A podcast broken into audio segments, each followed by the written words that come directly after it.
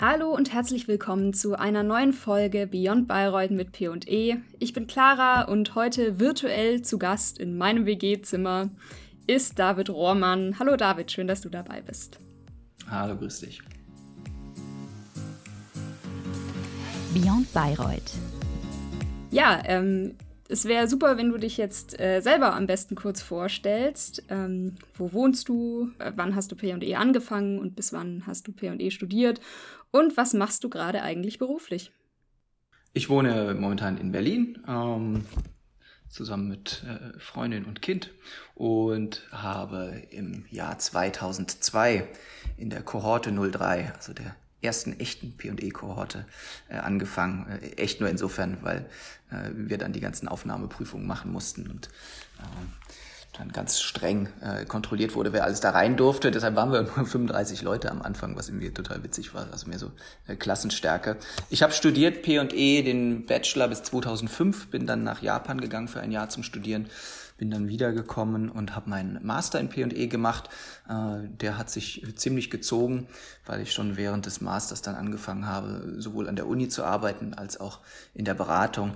Und 2010 habe ich dann tatsächlich äh, meinen Abschluss gemacht. Äh, allerdings musste dann schon ein Brief vom Prüfungsamt kommen. Also Herr Rohrmann, wenn Sie dieses Semester nicht fertig machen, dann wird's nichts und das wäre natürlich sehr schade. Was mache ich beruflich momentan? ich bin nach wie vor an der Uni, leider nicht mehr ganz so viel wie früher. Ähm, aber trotzdem, es gibt noch den Think Tank, den ich damals mit Alexander Brink ins Leben berufen habe. Äh, es gibt noch die Bayreuther Dialoge, die ich von Herzen unterstütze. Äh, und es gibt auch immer mal äh, Seminare, die ich gemacht habe und mache.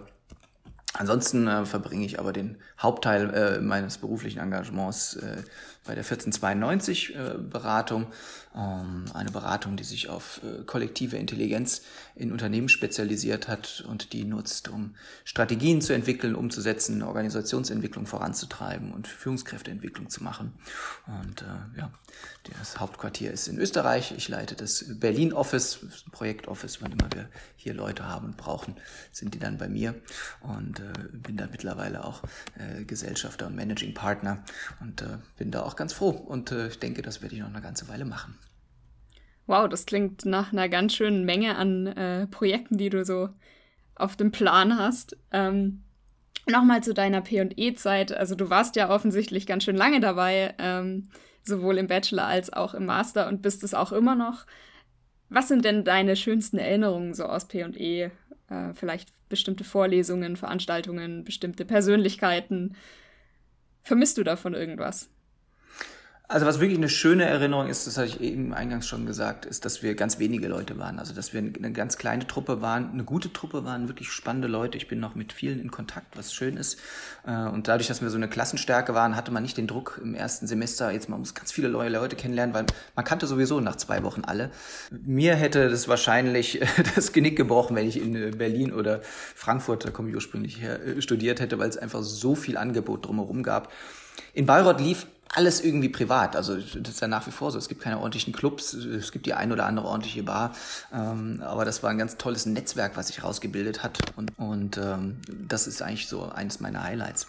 Äh, P&E im Speziellen mir hat das wirklich gut gefallen, dass alles damals neu und auch noch ein bisschen rumpelig war. Also äh, die erste Kohorte mit ganz ordentlichem Lehrbetrieb und da war trotzdem noch, natürlich noch vieles zusammengestückelt. Als ich angefangen habe, den Master zu studieren, äh, gab es kaum reine Masterveranstaltungen. Es war eher so, baut euch einen coolen Plan zusammen, sucht euch coole Veranstaltungen auch bei den Ökonomen raus und äh, ihr kriegt das irgendwie hin und es wird fast alles anerkannt.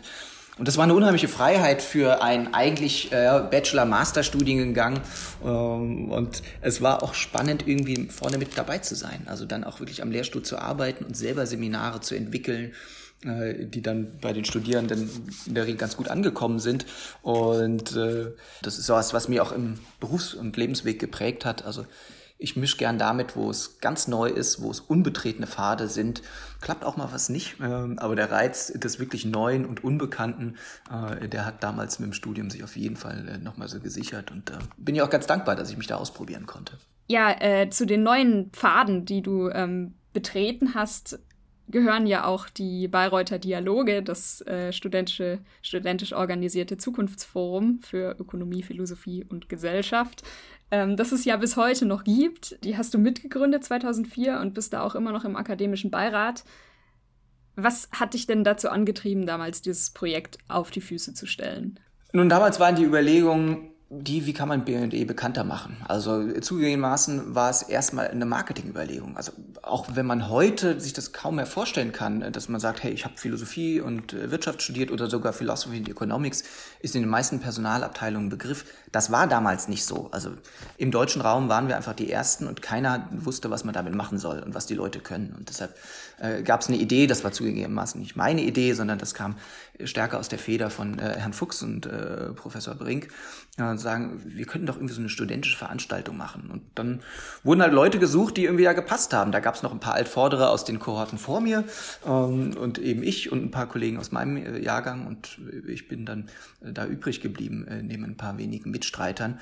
Und die Motivation war einfach zu sagen, komm, wir zeigen mal der Welt oder zumindest dem deutschsprachigen Raum, äh, was man mit P&E so tun kann, was für Themen diskutiert werden können, welche Leute kann man dafür begeistern, welche Fragen kann man stellen. Und es hatte auch schon die ähnliche Strahlkraft, wo man sagen kann, da entsteht eine klasse Mischung und äh, wir sind uns überhaupt nicht äh, zu schade, das auch äh, äh, zu veröffentlichen und wir hatten äh, tolle Moderatoren. Es gab auch damals schon Podiumsdiskussionen äh, und ich glaube, es waren alle ganz, ganz happy, dass das so funktioniert hat. Ja, du hast ja vorhin schon gesagt, ähm, dass dich dein dieses Engagement äh, während der Uni-Zeit auch jetzt in deinem Berufsleben weitergebracht hat.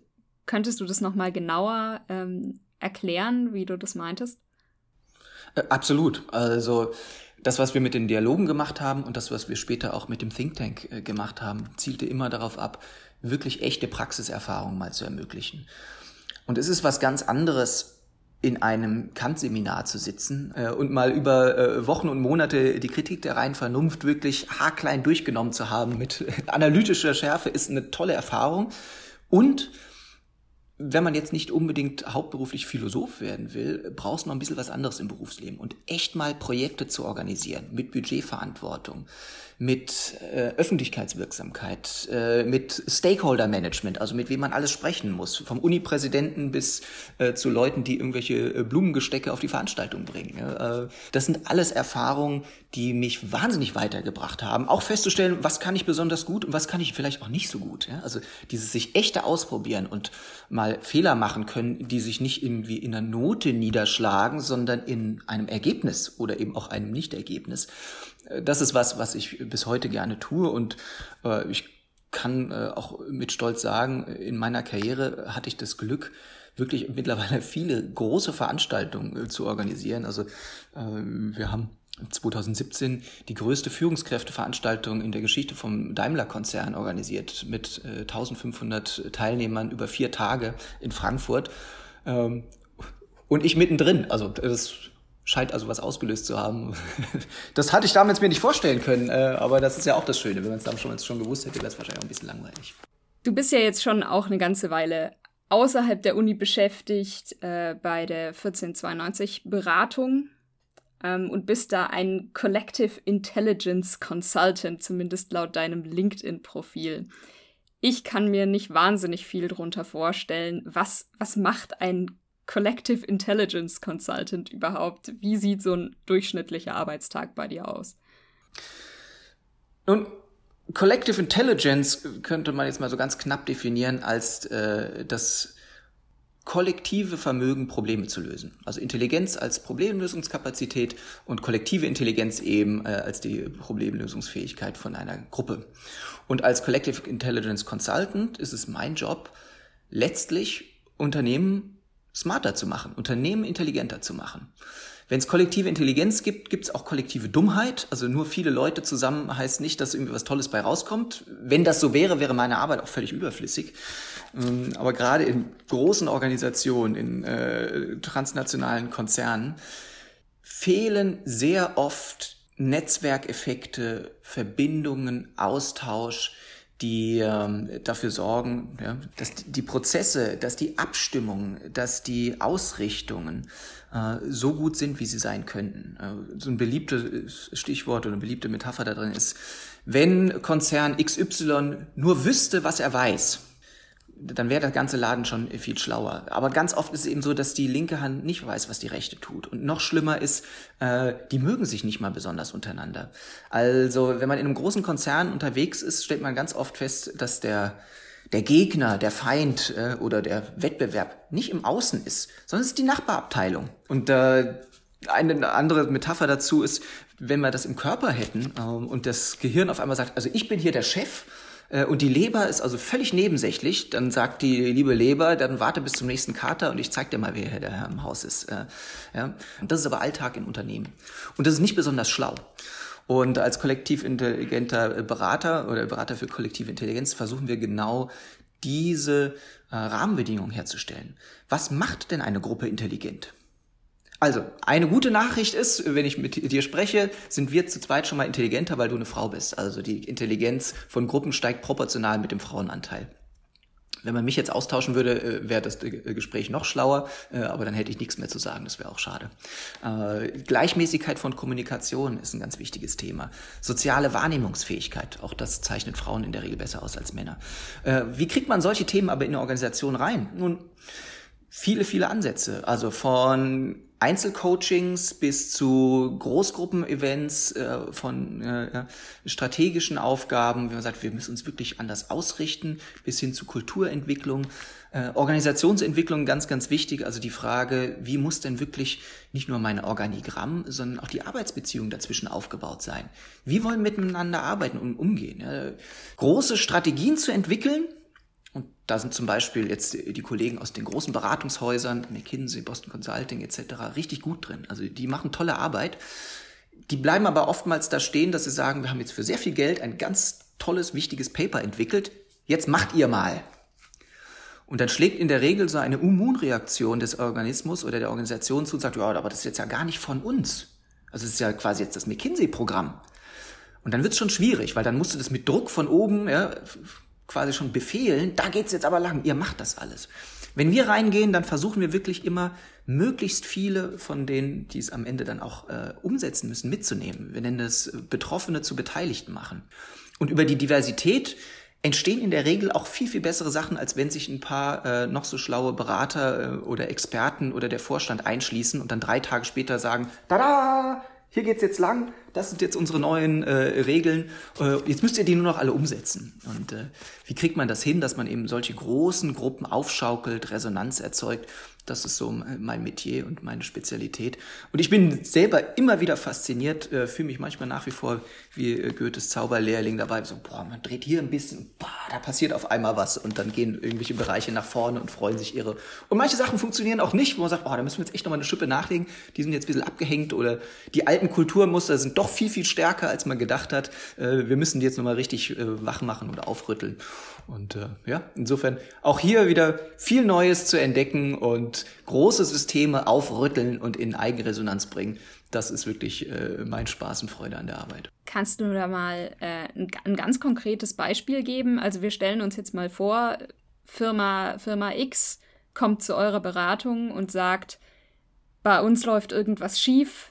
Wir sind, wir merken, wir haben keine besonders gute Kommunikation. Wir glauben, ihr könnt uns da helfen.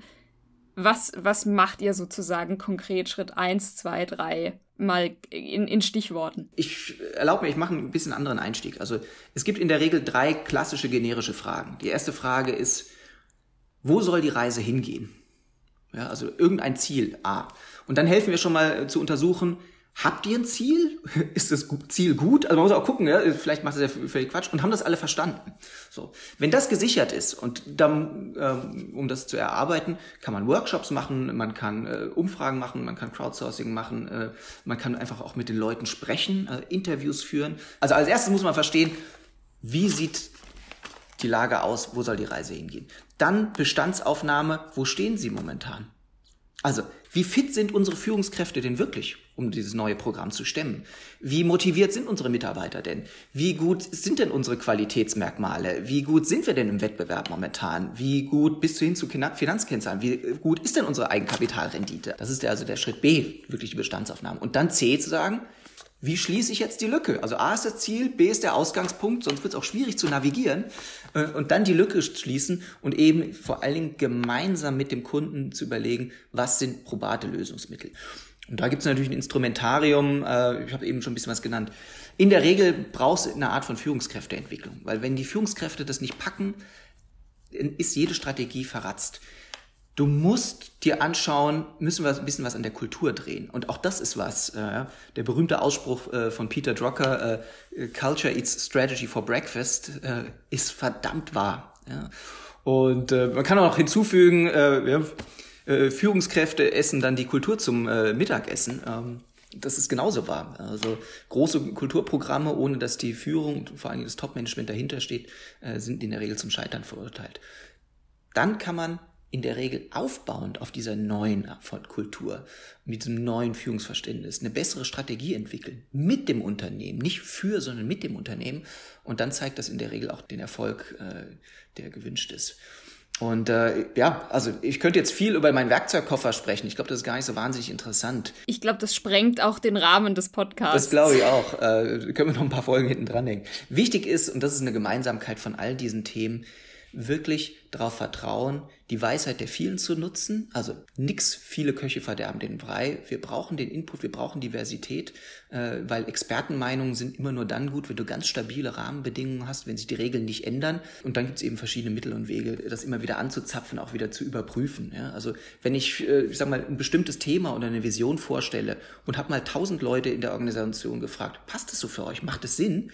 Dann ist das schon mal wesentlich besser, als wenn drei Leute sagen, äh, ja, wir sind die teuerste Meinung im Raum, weil wir am besten bezahlt sind. Äh, wir halten das für richtig, das machen wir jetzt. Also dann frage ich lieber die tausend, als dass ich drei Leute frage, auch wenn die vielleicht die teuersten Anzüge anhaben. Es ist ja auch irgendwo ein demokratischerer Ansatz, oder? Ja, absolut. Also demokratisch. Ich finde es vor allen Dingen den menschlicheren Ansatz. Und es ist auch der schlauere Ansatz. Es geht um die Qualität und die Anzahl der Vernetzungen und die ist in der Organisation unter der Menschen durch Kommunikation hergestellt. Das Tolle ist, auch das ist spürbar in meiner Arbeit. Also mit Teams zu arbeiten, die echten Austausch haben, die sich mit anderen Teams vernetzen können. Da entsteht dann auch Freude. Und äh, das ist eher so eine 80er-Jahre-Denkung. Ja, was wollt ihr haben? Leistung oder zufriedene Mitarbeiter? Meine Erfahrung ist wirklich, wenn Sachen richtig gut laufen, dann kann es auch anstrengend sein dann bringt's aber auch richtig Spaß und das bringt dann noch mehr Leistung. Also ich glaube, das kennt jeder auch mal äh, von der Hausarbeit, die man mit anderen zusammen gemacht hat oder von einem Projekt.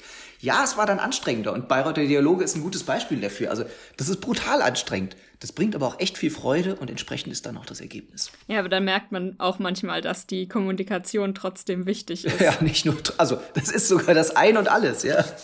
Ähm, gut, wir haben so ein paar Fragen, äh, glaube ich, schon ziemlich gut in deiner einen sehr langen Antwort ähm, mit eingebunden. Ja. Also was es sozusagen besser macht, ähm, bei einem kleinen Arbeitgeber zu sein, statt bei den ganz großen. Ähm naja, vielleicht dazu noch ein ganz kurzer Punkt, weil das, ich glaube, das ist schon spannend.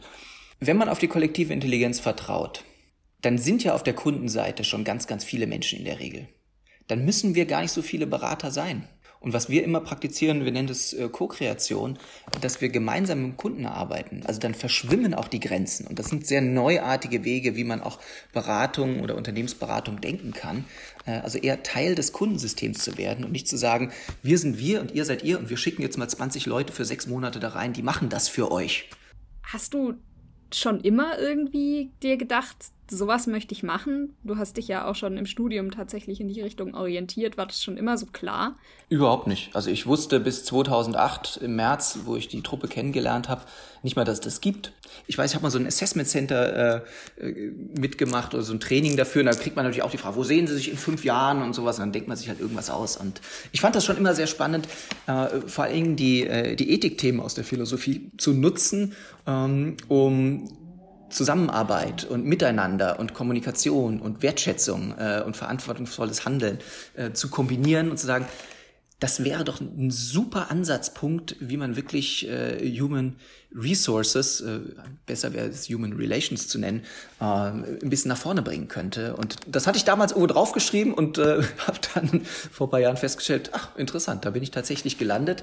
Äh, weil in der Regel arbeiten wir viel mit äh, HR-Bereichen zusammen, weil da meistens die Personalentwicklung und die Organisationsentwicklung aufgehängt ist und auch die großen Change Management und Transformationseinheiten, die sind in der Regel dort verortet äh, und äh, ja, zusammen mit HR und den Vorständen äh, sind das so unsere Hauptansprechpartner. Kommen wir jetzt mal zu einer etwas heikleren Frage. Da spricht man ja nicht so wahnsinnig gerne drüber. Wie zufrieden bist du eigentlich mit deinem Gehalt? Das ist eine spannende Frage.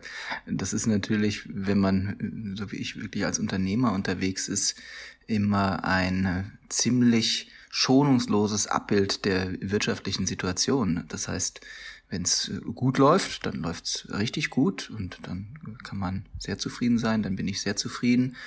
Äh, und in Zeiten, äh, wo es schwächer ist oder jetzt auch angesichts von Corona, wenn alle Kunden eher erstmal zurückhaltend sind, dann äh, wird es sehr schnell auch äh, ja, etwas angsteinflößender. Ähm, und gleichzeitig, ich würde es nicht anders wollen. Also ne, das ist das äh, Schöne, äh, das ist eben der Unterschied, wenn man draußen in der Wildnis ist oder irgendwo mit äh, gut abgepufferten Tarifverträgen unterwegs ist.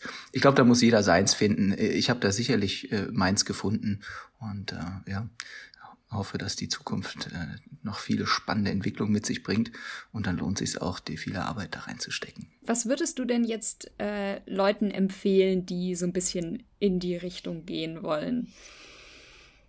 Was würde ich Leuten empfehlen? Nun, wir unterscheiden die Branche in drei Felder. Das eine sind die klassischen Expertenberatungen ähm, McKinsey, Boston Consulting, äh, Bain, Roland Berger, also die ganz stark das Was äh, beherrschen. Ja? Die sind untereinander richtig äh, gut vernetzt, also innerhalb der Firmen, äh, haben ganz viel Wissen, äh, ganz viel ähm, Benchmarks. Sich das Was drauf zu schaffen, also wirklich das Handwerkszeug, äh, dass man mit viel Expertise den Kunden äh, führen und begeistern kann, super spannend. Also ich kann jedem empfehlen, wenn er es schafft, äh, ein Praktikum bei einem äh, äh, der großen äh, Top 5 Beratungen zu holen. Ja? Äh, ich wünsche auch jedem, dass er zumindest äh, die Chance hat, dort wieder auszusteigen. Für viele ist das ein Lebensweg und für ganz, ganz viele auch nicht. Äh, aber das mal mitgemacht zu haben, ist super. Es sind tolle Kontakte, ist eine tolle, äh, lehrreiche Erfahrung. Äh, dann würde ich jedem empfehlen, auf die andere Seite der Beratungswelt mal reinzuschauen. Das ist die systemische Beratung. Die sind ganz anders drauf. Für die ist alles Kommunikation. Die kommen eher so aus der therapeutischen, familientherapeutischen Bereich. Ähm, ja, die arbeiten ganz, ganz anders. Die haben keinen Inhalt, keinen Content, die mitbringen. Die sorgen dafür, dass die äh, Teilnehmer, die Organisationseinheiten, die Teams, die Führungskräfte sich untereinander besser verstehen, miteinander besser reden können. Äh, ganz, ganz spannendes, ganz anderes äh, Toolset. Äh, also das kann ich auch jedem empfehlen, Aber, mal also reinzuschauen. Ist das nicht quasi das, was ihr macht? Naja, bei uns ist es so, wir bringen genau diese beiden Bereiche zusammen. Also es ist es reicht nicht aus unserer Sicht nur drüber zu reden und zu sagen, naja, wenn jetzt irgendwie, äh, sagen wir, 100 Leute lang genug drüber geredet haben, dann wird es schon gut sein. Wenn eine Organisation äh, sich gemeinsam entschließt, in die komplett falsche Richtung zu rechnen und du weißt als externer Berater, hey, dieser Markt wird in Zukunft so nicht mehr existieren, dann ist es grob fahrlässig zu sagen, naja, habt ihr euch gemeinsam ausgedacht, macht halt mal. Und deshalb nennen wir das äh, dann wirklich das Integral der Beratung und dann geht es auch ganz stark um das Warum. Also das Was der Expertenberatung, das Wie der systemischen Beratung zusammengeführt nochmal zu einem Warum. Ähm, wo geht eigentlich die Reise hin? Was ist die Zielsitzung? Was ist die Sinnstiftung? Und das wäre dann auch meine letzte Empfehlung. Also wenn einem die Expertenberatung dann irgendwann zu viel ist und die systemische Beratung dann äh, vielleicht ein bisschen zu weich, äh, dann kommt gerne zu uns und dann machen wir integrale Beratung äh, zum Warum und äh, führen das hoffentlich gut ja, zusammen. Ja, ich glaube, äh, mit, dem, mit dem sympathischen Auftritt hier hast du vielleicht wirklich ein paar HörerInnen begeistert, mal bei euch vorbeizuschauen. Ähm, insofern brauche ich dich fast gar nicht fragen, was deine Pläne für die Zukunft so sind. Ich glaube, du bist sehr zufrieden da, wo du gerade bist. Ja, und das ist die beste Voraussetzung, um alles wieder anders zu machen. Also man ist halt doch auch in der eigenen Kultur, in der eigenen Geschichte ganz schnell verhaftet und dann wirklich zu sagen, boah, jetzt läuft's gerade richtig gut, was kann ich jetzt alles ändern, damit es auch in zehn Jahren vielleicht richtig gut läuft, ist eine total schwierige Frage, mit der ich mich, aber auch wir als Organisation uns ständig auseinandersetzen. Und insofern Zufriedenheit im Hier und Jetzt ist eigentlich die beste Voraussetzung, voll äh, Kraft und Elan in die Zukunft zu schauen und diese auch neu zu gestalten. Wenn man sagt, wir sind jetzt zufrieden, es läuft richtig gut, aber jetzt hat man eben auch den Sprit im Tank, richtig was zu verändern. Und das ist äh, insgesamt ein wesentlich freudebasierter Ansatz, als nur zu sagen, oh Gott, hoffentlich passiert nichts Schlimmes und weg von was Schlechtem. Also das versuchen wir immer zu vermeiden. Ja, Veränderungen antreiben, das ist ja auch was, was glaube ich, äh, viele P- und ElerInnen auch verbindet, würde ich sagen. Äh, oder auch angehende P- und ElerInnen, die ja auch diesen Podcast hören sollen. Sollten da jetzt Menschen irgendwie neugierig geworden sein, ähm, aber noch ein paar Fragen an dich haben, wärst du dafür erreichbar? Und ja, äh, wenn ja, wie kann man dich da erreichen? Also zum einen äh, ganz öffentlich auffindbar über mein LinkedIn-Profil, äh, Klarname David Rohrmann, äh, 1492, äh, kann man mich auf jeden Fall äh, kontaktieren. Ich bin auch nach wie vor äh, auf der Lehrstuhlseite vom Alexander Brink äh, zu finden. Äh, über Claudia Ficht kann man meine Kontaktdaten haben. Das Schlimmste, was passieren kann, ist, dass ich sage, ich habe momentan gerade keine Zeit oder ich hänge gerade in einem Workshop oder bin irgendwie beim Kunden und es dauert ein bisschen, bis ich mich melde. Äh, aber in der Regel kriegt man immer eine Antwort. Äh, und äh, ja, da wir immer wieder auch äh, auf der Suche nach spannenden äh, Geschichten und spannenden Gesichtern sind, ähm, äh, gibt es da wirklich auch Möglichkeiten, sich einzubringen. Und äh, hey, äh, vielleicht wird ein Praktikum draus und vielleicht auch mehr. Ähm, ihr kennt jetzt mich ein bisschen, ich kenne euch noch nicht. Äh, insofern freue ich mich darauf, wenn ich den einen oder die andere begeistern konnte. Und dann herzlich willkommen. Ja, meldet euch. Ich mich. Vielen Dank, ähm, David, nochmal für das nette Gespräch. Und ich bin sicher, du hörst was aus der PE-Community und wir freuen uns auch immer noch mal etwas von dir zu hören. Vielen Dank und mach's gut. Ja, klar. Danke dir. Ciao, ciao.